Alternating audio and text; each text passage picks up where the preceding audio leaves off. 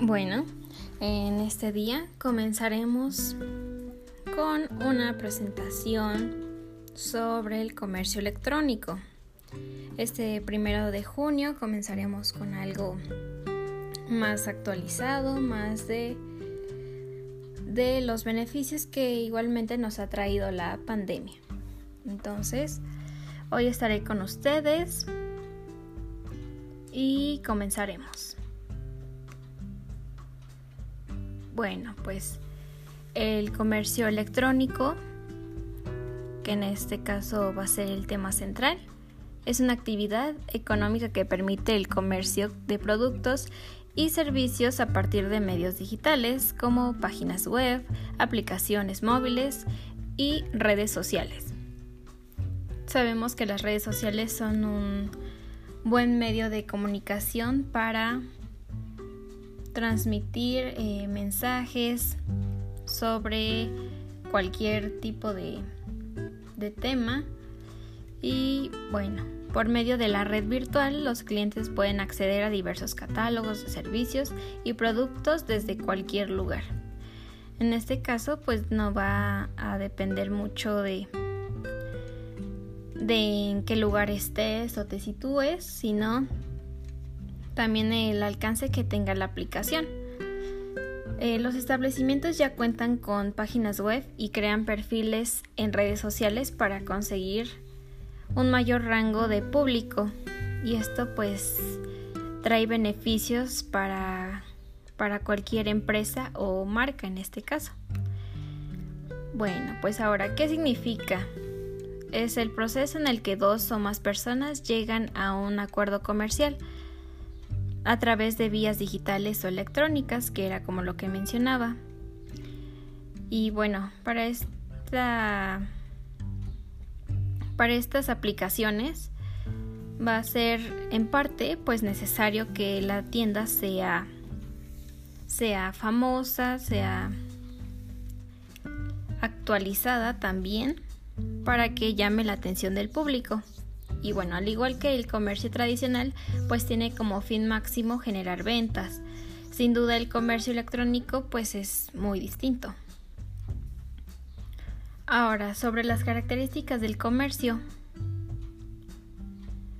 Bueno, pues van a existir este, diferentes características y bueno, están como el alcance global. Este va a brindar que que todos los consumidores de cualquier país puedan ingresar a la tienda virtual o simplemente pues se desarrollen estrategias adecuadas para conectarse. Ubicuidad, que va a ser una tienda virtual que pueda atender al público las 24 horas del día, independientemente del lugar en el que se encuentre el usuario. Esto pues va a ayudar a que se encuentre interesado pues el usuario. Eh, la interactividad esta es una de las más importantes características, ya que va a ser eh, la comunicación entre la marca y el consumidor. Y bueno, en cuestión de segundos, pues los usuarios pueden hacer este, preguntas, comentarios sobre los productos que éste da a vender.